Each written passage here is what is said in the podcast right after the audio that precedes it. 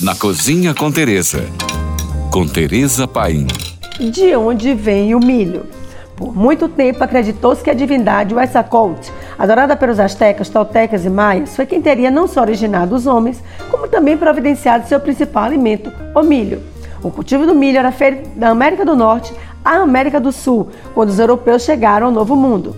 Era tido como cereal pelos nativos norte-americanos até a região andina, enquanto os povos da floresta tropical utilizavam principalmente como alimento de consumo imediato, ou seja, o milho verde, que era consumido cozido ou assado.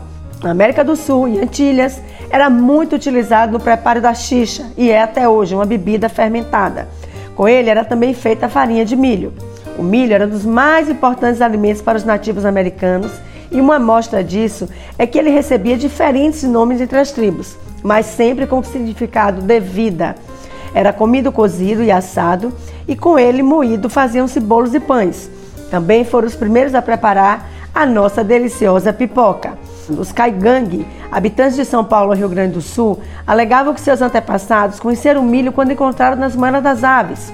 Os caiabi do Mato Grosso faziam um mingau de milho onde os grãos eram pilados e peneirados e a farinha era cozida com mandioca, açúcar e amendoim torrado.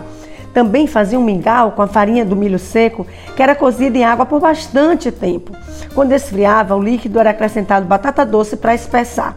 O mingau de milho verde era feito ralando a espiga, peneirando a massa, juntando água e cozinhando. Isso parece muito que é a nossa canjica. Fazia outro tipo de mingau de milho verde, ralando a espiga, socando no pilão com amendoim cru e finalizava cozinhando a mistura. Por hoje é só. Mais dicas me siga no Instagram, arroba Tereza Paim. Ou se você tem alguma pergunta, mande para nós. Fique agora com nossa deliciosa programação GFM. Oferecimento. Na Biscuit tem tudo para seu Halloween ser mais incrível. Tem fantasias, tem maquiagem e gostosuras e travessuras.